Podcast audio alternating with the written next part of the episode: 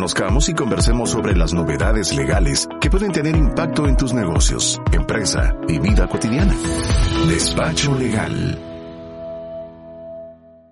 Es lunes y estamos acá reunidos en nuestro despacho legal. Hoy de nuevo con presencia de nuestra colega Mirla Tubac. Hola Mirla, buenas tardes. Hola Ginny, ¿cómo estás? Buenas tardes, gracias por el espacio. Hola Ginny, hola Mirla, qué gusto tenerlos por acá. Un día de tráfico complicado en la zona 10 de la ciudad capital de Guatemala, hubo una situación ahí que la eh, impidió movimiento, pero la semana pasada teníamos un, eh, un tema que se volvió un tema de mucho interés, Mirla, Ginny, y era la continuación de lo que podía pasar en la semana por el tema del pago del X para empleados en tiempo parcial. Yo creo que el tema del tiempo parcial nos quedó eh, pues claro en que hay una posibilidad de tener a las personas cubiertas con un tema de seguridad social y que si trabajaban cuatro horas, cinco horas, tres horas, eh, tenía que considerarse el pago como que fuera un salario mínimo. Pero había un concepto y el concepto era, ¿qué pasa si la persona entró a trabajar el 14, el 20, el 25 eh, la planilla del IX, me estaba pidiendo que lo reportara o que me lo recalculaba a, que fuera también como que fuera un salario mínimo. ¿Eso tuvo en esta semana alguna noticia, Mirla? Sí, sí la tuvo. Yo recuerdo que en la transmisión pasada estábamos pidiendo, ¿no? Que esa norma tan rígida se flexibilizara. Y como cosa rara, digamos, nosotros sesionamos el día lunes, que fue 7, y el día 8 de, de esa semana, el día siguiente, salió una normativa de gerencia del IX donde estableció algunos parámetros para no ser tan rígidos para el cálculo de estas cuotas del Seguro Social y establece algunas condiciones que responden justamente la, la consulta, ¿verdad? Yo creo que nos estaban escuchando, más bien. qué alegre, qué alegre saber que escuchan la radio. Sí, y es que el tema era que teníamos que reportar el pago del mes de octubre que se vence el 20, eh, la próxima semana, y, la, la, curiosidad era, ¿será que van a seguir con esa normativa como se dio en septiembre, en el que una persona que trabajó el 20, 25, que se le pagó un día pues de trabajo y dice, señor trabajador, usted va a recibir su pago de un día 125 quetzales y tengo que reportar al IX 458. O sea, no tenía pues nada Proporcionalidad. proporcionalidad. Entonces era un tema. Eh, ¿Y qué pasó en esta semana? Mirla, cuéntenos qué, qué, cómo se va a manejar ese tema ahora. Wow, como tenemos a gente del Seguro Social escuchándonos en la transmisión, pues primero felicitaciones por haber escuchado a todos los patronos, porque sin duda los parámetros que ahora se establecen son unos parámetros que sí consideran que había un poco de injusticia para no tomar en cuenta casos como eh, que no todos los empleados entran en un periodo de trabajo de 30 días completos, que hay personas que a los que les ocurre algún evento como una enfermedad y que entran en una etapa de suspensión, y entonces también la, la norma anterior te obligaba a pagar todas las cuotas, o bien personas que terminan su proceso de estadía en una relación laboral y salen de la organización. Entonces, para estos tres casos, básicamente para las personas que entran a trabajar y no trabajan el periodo completo del mes, como para las personas que salen de la, de la compañía y que no están todo, todo el mes también trabajando, al igual que aquellas personas que son suspendidas por el propio Seguro Social o que son eh, beneficiadas con el otorgamiento de un subsidio del Seguro Social. Estas tres eh, condiciones sumadas, ¿verdad?, a la condición particular que las universidades no están sujetas a ningún tipo de eh, tributación, incluido el Seguro Social. En estos casos, los mencionados anteriormente, se les aplica un cálculo proporcional, que es lo que debería de ocurrir en justicia. Si trabajó cinco días, pues se debería de hacer un cálculo por esos cinco días, si trabajó 15 por esos 15 días, pero no como antes estaba el acuerdo, ¿verdad? Que decían, si trabajó únicamente una semana, pues que lo siento, pero vamos a tener que calcularle por toda por todo el mes completo, ¿verdad? Entonces, esta norma es, es muy importante, se produjo la semana pasada, es una norma a nivel de gerencia del Instituto Guatemalteco de Seguridad Social, no está publicada en el diario oficial, así que los que nos están escuchando hoy, si no tenían conocimiento de esta norma, pues es importante que sepan que esta normativa puede eh, aplicarse en auxilio de los empleadores y poder presentarla para que les puedan hacer ese cálculo adecuado en el Seguro Social. Es una pregunta. ¿Qué, ¿Qué, pasa con las planillas que algún patrono eh, en su gestión de buenos oficios presentaron considerando esa base mínima que contemplaba el acuerdo original sin esta flexibilidad? ¿Qué va a pasar con ese ajuste en, pro y de la justicia, de la equidad y la igualdad de condiciones para todas las partes que están interviniendo en el seguro social. Sí, como es una norma que sale em, el 8 de noviembre, entra a partir de ese momento. A partir de ese momento, digamos, quienes no han contribuido, pues tienen el camino más claro. Pero sin duda hubo una época en la que ya los nuevos patronos se inscribieron con esta normativa o patronos que ya venían con relaciones laborales a los que les tocó, ¿verdad? Simplemente porque la plataforma ya estaba lista y les hizo el cálculo en automático de la diferencia. En ese caso, mi entendimiento sería que podría aplicarse siempre dentro del departamento de recaudación la, la famosa defensa de solicitar, ¿verdad? El beneficio de que tengamos un trato igual al que tienen hoy los empleadores, porque en aquella época la norma era demasiado dura y tenía que cumplir el empleador porque, como bien decía Anel al inicio, cada planilla o periodo de pago tiene un periodo dentro del cual se tiene que pagar, que es dentro de los 20 días siguientes. Hay empleadores que lo pudieron haber pagado, por ejemplo, los primeros cinco días, hay otros que se esperan hasta el día 20. Entonces, acá tenemos de los dos sabores, ¿verdad? Personas que lo pagaron antes del 8 o ese mismo 8 donde no se conocía y esa norma ya les era aplicable. Entonces, yo creo que en el departamento de recaudación del Seguro Social debería de existir esa oportunidad de poder encontrar ese retorno de la tributación, o al menos que nos lo acrediten para un periodo de pago futuro. Hay que hacer una gestión, escribir un correo electrónico al área de recaudación. Bueno, no sé si hay que hacerlo personalmente, sin embargo, se debiera iniciar una gestión en relación al pago que hicimos en septiembre, el que cargamos en octubre, recordándole a mi oyente que eh, pues, pues, hoy en día funciona todo electrónicamente, eh, debiera de tener o aceptar ya eh, esta nueva normativa, es decir, antes el, mismo sistema le ajustaba el pago, ahora no, ahora debería dejarle operar como se hacía anteriormente en relación a las personas que trabajaron pues como bien decía, decía Tuba, que es eh, tuvieron una suspensión médica o empezaron eh, a trabajar posteriormente, o temas que tienen que ver con las universidades. Y había un, tercer caso, un cuarto caso, las suspensiones del X, no me acuerdo la otra, o que terminaran su relación laboral. Ese era un bonito tema también, porque era si terminaron el 28 o el 3 del mes, ¿verdad? 3 del mes, pongamos, no, no tendría que por qué pagarse todo el mes, tendría que hacerse proporcional a, esas fechas. Licenciada Mirla, eh, ah, bueno, por cierto, amigos oyentes, eh, 599511 es la vía de contacto si usted tiene alguna consulta en este tema. Pero em, el, el, tema del tiempo parcial continúa vigente, ese no hay ninguna modificación. Sí, totalmente vigente. Es algo que tenemos ya, eh, creo que la semana pasada lo tocábamos. Guatemala eh, suscribió el convenio 175 eh, que dio origen a el trabajo a tiempo parcial. Y lo que se ha dado después de esa suscripción han sido una serie de normas internas que lo que hacen es facilitar la implementación de su uso.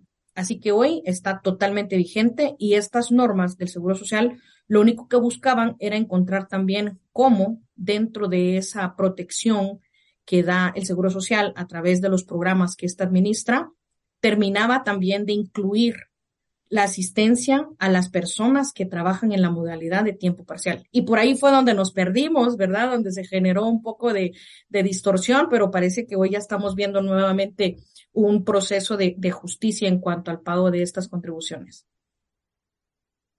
Mirla, perdona, Ner, disculpe. Sí, sí. Eh, eh, Mirla, ¿qué, obstáculo has logrado visualizar o anticiparte eh, técnicamente hablando una vez que tenemos ya una validación de las normas respecto al reconocimiento del empleo parcial? Ahora lo reconoce también el Seguro Social y da los medios para poder reportar, pero ¿tú crees que en algún momento volverá? Te, sentí un poco entrecortada, Ginny, no te escuché la última parte, no sé si Aner la logró escuchar también. Es cierto, la última parte se nos cortó, Ginny. ¿Verdad? Tú sientes que... Si, si consideras técnicamente que volveremos a caer en un espacio de incertidumbre jurídica con, con la aplicación del empleo parcial ya viviéndolo día a día en las empresas. Yo creo que la implementación a tiempo parcial ya viene siendo una habitualidad en varias de las actividades económicas que se dan en Guatemala, porque da de verdad mucha oportunidad para las dos partes, ya no solamente para la parte empleadora o solo para los, empleados. Yo creo que la dificultad que hubo en algún momento, como lo sigue habiendo ahora, creo, en instituciones como el, Seguro Social con estas normas, como también el Ministerio de Trabajo con la inscripción de los contratos, es el criterio que puede gobernarse en estas instituciones, ¿verdad? ¿Y por qué lo menciono? Porque puede ser que tengamos contratos de trabajo que deseamos inscribir y teniendo dos o tres operadores, resulta que uno de ellos me dice que el contrato no va a ser inscribible cuando el compañero que tiene a la par no inscribió.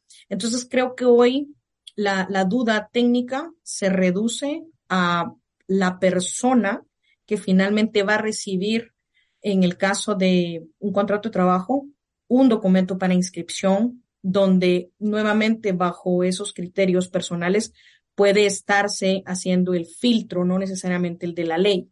Por ahí me quedo en, materia de Ministerio de Trabajo. Ahora, con relación al Seguro Social, creo que así como hemos encontrado esta oportunidad de flexibilizar el acuerdo 1520 del Seguro Social, Acordémonos que está el otro acuerdo, que fue el que salió hace semana y media, que era el 1522.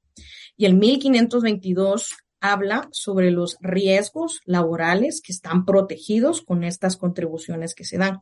Entonces, así como la semana pasada llamamos al buen augurio esperando que hubiera una normativa favorable como la que ahora emitió la gerencia, esperaría también ver que exista una norma que nos permita interpretar también con ese criterio de justicia y de proporcionalidad esa protección de los riesgos laborales de los empleados que trabajan a tiempo parcial, porque esa norma, el 1522 del Seguro Social, establece alguna diferencia entre si quien trabaja a tiempo parcial venía de un contrato a tiempo completo, iba a tener un tratamiento, pero si era una persona que tomaba un tiempo parcial como una primera alternativa laboral, iba a tener un trato diferenciado, ¿verdad? Incluso lo sometía a esperar unas contribuciones de 12 meses, ¿verdad? Entonces, por ahí creo yo que sí podemos esperar también que el Seguro Social nuevamente voltee a ver ese otro acuerdo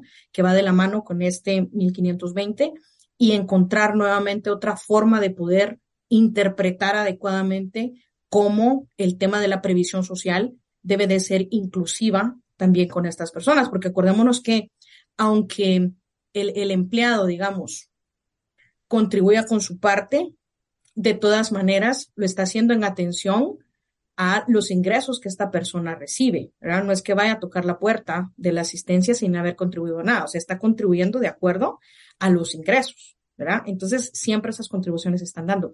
Pero esa sería, digamos, la, la otra alternativa que podríamos estar esperando alguna modificación en ese sentido. Mirla, eh, digamos, de las preguntas que recibimos, una vez más, 59951111, como vía de contacto. Son preguntas muy buenas, Mirla, pero que van relacionadas mucho a ese tema. Eh, trabajo cuatro horas eh, diarias, de lunes a viernes, en las tardes de estudio. Eso significa que si me accidentara, ¿tengo cobertura? Sí, Sin duda que sí, sin duda que sí, pero voy a poner la siguiente em, situación que debe ser aclarada. Hoy estamos escuchando la condición de trabajo cuatro horas, trabajo de lunes a viernes, y estamos asumiendo que la relación laboral que tiene esta persona es una relación declarada como laboral, que está documentada a través, ya sea de un contrato de trabajo o a través de las planillas del Seguro Social de manera mensual. Nos toparíamos con una situación totalmente atípica y riesgosa, donde no estarían cubiertos este tipo de incidencias que se pueden dar en la ejecución de una labor cuando estamos trabajando, por ejemplo, en la economía informal o cuando estamos trabajando bajo un tipo de eh, formato de contrato que no nos atrevemos a llamarlo laboral, sino que le ponemos otras etiquetas o lo ignominamos, ¿verdad? Porque no somos capaces de identificarlo. Entonces hay que tener mucho cuidado con, con, con saber en qué momento estamos en una relación que está cubierta totalmente por eh, temas de asistencia de riesgos laborales. Y, otra de las preguntas que era, eh, bueno, no sé si le hacen, le hace sentido a ustedes como abogadas. Eh, estoy clara que mi patrono me paga el IX aunque trabaje pocas horas mensualmente. No sé qué significa pocas horas. Eh, ¿Qué va a pasar con mi invalidez eh, cuando tenga que reclamarla unos años más adelante? Es una buena pregunta. Es una muy buena pregunta, Hanner. Y, justamente el, el acuerdo este que les decía, el acuerdo hermano del 1520, que es el 1522, lo que hace es esa diferencia y cataloga las contribuciones de alguien que está trabajando a tiempo parcial como medias contribuciones. Entonces, si hoy sé que tengo que cumplir con 240 contribuciones, y eso es 100, 240 meses, quiere decir que tendría que hacer el doble. Eso es lo que dice este acuerdo que está publicado, ¿verdad? Y que va a entrar en vigencia dentro de un mes. Entonces, ¿a qué le vamos a apostar? no, hasta en tanto no reporte bajo el salario base mínimo, porque puede ser que en, el curso del tiempo se transforme la contratación de un empleo parcial a un empleo a tiempo completo.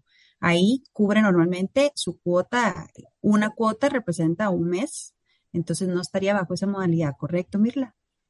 Sí, correcto. Digamos, recordémonos que todos los contratos a tiempo parcial pueden llegar a convertirse en contratos a tiempo completo por la voluntad del empleado. Esa sería la primera. La segunda es eh, confiemos que este acuerdo, por ejemplo, de las contribuciones eh, proporcionales que emitió la gerencia, lo que busca es mantener esa justicia de no pagar más sobre un ingreso no generado.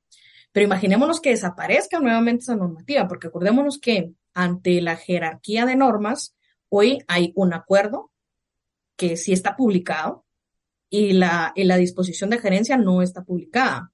Y hoy nos estamos apalancando de la normativa que es más beneficiosa, ¿verdad? Y seguro que es más beneficiosa para eh, un empleado pagar solamente sobre lo que recibe, pero más beneficiosa si lo quiero extender y hoy sí, sin ponerme la camiseta de, asesora de, de la parte empresaria, es mucho más beneficioso que alguien más me pague esa cuota, porque entonces yo tendría esa cuota pagada mes a mes sin necesidad de estar pensando que me van a tomar como una media contribución.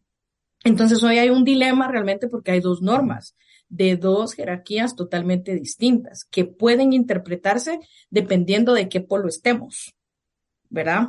Entonces por ahí viene un poco la, la distancia, pero a la persona que preguntaba justamente, pues si seguimos a la luz de ese acuerdo que está por entrar dentro de un mes, que podría ser atacado igual de inconstitucional, que podría ser reformado por otra disposición del mismo orden o de, un orden totalmente mayor, eh, puede hacer que nos toque para temas de encontrar la jubilación, contribuir con más cuotas.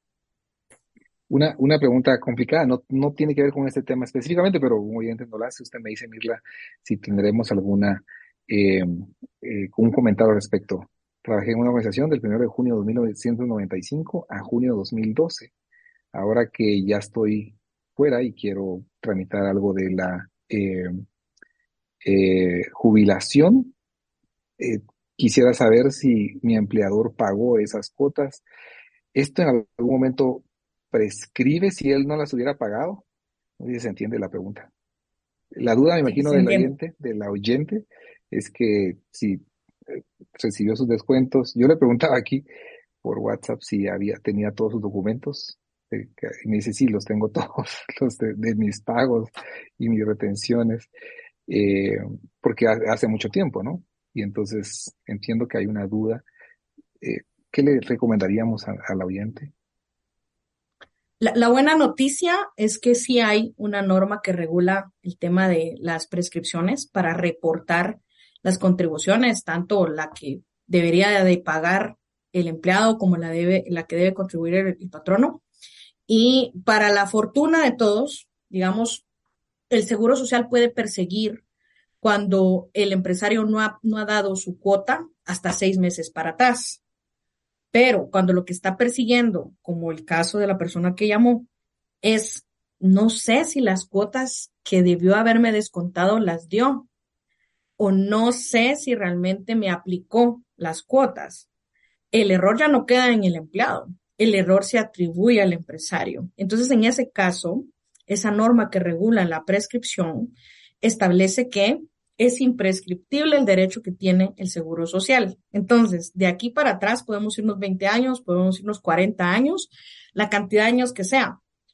Pero ojo, ¿verdad? Que el Seguro Social, pues, tiene a sus inspectores y creo que la cantidad de inspectores son insuficientes para perseguir o validar si realmente todos los empresarios están contribuyendo con sus obligaciones en materia de contribuciones a la seguridad social. Entonces, cuando es insuficiente esa labor, no es posible establecer realmente qué empresarios tienen eh, el cumplimiento de sus cuotas. Por eso podemos toparnos con sorpresas de hoy, por ejemplo, que están buscando dentro de las contribuciones que debieron ser pagadas hace 10 años o hace 20 años. Entonces, no quedaría mal hacer una visita al Seguro Social de manera personal para quien hizo la pregunta y hacer la consulta la inocente consulta de quiénes fueron sus empleadores, porque seguramente en, este, en esta temporada que la persona menciona, fueron más de uno. Entonces, cuando fueron más de uno, eh, lo que hay que buscar es esa trazabilidad, ¿verdad? Identificar con quiénes se tuvo esa relación laboral y verificar que en efecto se hicieron esos reportes de las cuotas, ¿verdad? Buen punto, buen punto. excelente, excelente recomendación. Tengo una pregunta porque tú en tu exposición previa mencionabas que puede ocurrir que una relación de empleo parcial se transforme en una relación a tiempo completo. ¿Qué pasa si fuera la inversa? ¿Es viable? Y de ser así, ¿qué tendría que hacer una empresa para no caer en ninguna ilegalidad? Muy buena pregunta. El, el acuerdo que establece justamente la practicidad de, utilizar este modelo de trabajo establece que como es voluntario, el empresario debe demostrar que realmente quien decidió hacer el cambio de la jornada de tiempo completo a tiempo parcial o de tiempo parcial a tiempo completo fue el empleado. Entonces, ¿qué, qué recomendamos nosotros, Ginny? Recomendamos dejarlo comentado de dos maneras. La primera es a través del contrato de trabajo. ¿Verdad? Porque el contrato de trabajo te protege para saber de qué periodo a qué periodo estuvo, ya sea de tiempo eh, completo cuando migra a tiempo parcial o de qué periodo a qué periodo estuvo de tiempo parcial y migró a un tiempo completo. Porque obviamente, digamos, el parámetro para determinar su salario cambia dependiendo en qué esfera estuvo, ¿verdad? Y a dónde cambia. Y el segundo documento que también sugerimos que quede es una carta en donde el empleado sea quien la firme y solicite su traslado de tiempo completo a tiempo parcial o de tiempo parcial a tiempo completo. Estos dos documentos son los que podrían llegar a demostrar que en efecto existió la voluntariedad, que es lo que pide el acuerdo, eh, que sea el empleado quien decide finalmente emigrar de la jornada y que no sea una situación eh, impuesta del lado del empleador, ¿verdad? Estos dos documentos serían. ¿Y, recomendarías actualizar también el reglamento interior de trabajo, Mirla, para, para contemplar o reconocer la jornada a tiempo parcial? Sí, si el reglamento interior no lo contempla, una de las modificaciones que debería de implementarse sería justamente esa, ¿verdad? No solo el tema de las jornadas, porque también hay un apartado para que uno establezca cuáles son las jornadas que utilizo, cuáles son los horarios que utilizo, sino también las modalidades de contratación, que ahí entraría la modalidad, a tiempo parcial, y también la posibilidad de fijar el salario por hora, ¿verdad? Entonces, sí serían esos los lugares donde podrían hacerse una, una reforma específica a eh, condiciones que deben quedar claras tanto para el empleador como para quienes se suman a esa fuerza laboral en una empresa particular. Genial. Mirla, licenciada Mirla, gracias por, por sus comentarios. Saludo también a Antonio Castro, que nos decía, la jubilación no sería duplicar los años, sino pagar conforme el pago eh, de las cuotas en el tiempo parcial. Eh, algunos otros oyentes nos dicen, habrá que esperar que salga publicado Em, que preguntan si usted tiene idea cuándo debiera salir publicado un acuerdo gubernativo, licenciada Mila. Sería demasiado aventurado de mi parte poder mencionar una fecha. Creo que hoy eh, la discusión la estamos haciendo en función de lo que ha pasado con el acuerdo inicial en el que se estableció esa contribución mínima que seguro, ¿verdad? El sector privado, que era quien se veía afectado para pagar la diferencia de esta contribución mínima, fueron los que alzaron la mano. Entonces, lo estamos evaluando en función a eso. Hoy el acuerdo que establece el tema de, las, de los riesgos laborales y la forma en la que se van a tomar en cuenta las contribuciones no ha entrado en vigencia. Tiene todavía un periodo en el cual va a entrar en vigencia. Entonces, hoy, dentro de ese, de ese mes, podemos esperar nuevamente, ¿verdad? Que vuelva a aparecer una solicitud particular para poder ajustar y calibrar la redacción adecuada de la norma y sobre todo hacer evidentes aquellos aspectos que, que tienen una injusticia latente, ¿verdad? Entonces, por ahí yo no, yo particularmente no, no podría mencionar una fecha, pero sí diría que dentro de este periodo en el cual el acuerdo aún no está en vigencia, podríamos esperar en Dios buenas y alegres noticias. Excelente. Ginny García, muchísimas gracias. Mirla Tubac, gracias por acompañarnos en este tema. Muy interesante. Esta vez eh, no fueron los 15 minutos del programa pasado, fueron 30 y no lo sentimos tampoco. Mil gracias siempre por apoyarnos con todas estas consultas. Gracias, Anel, por el espacio. Gracias, Mirla, por acompañarnos también. A la orden, muchas gracias. Feliz día. Gracias. Vamos en tendencias a un corte y regresamos con más contenido.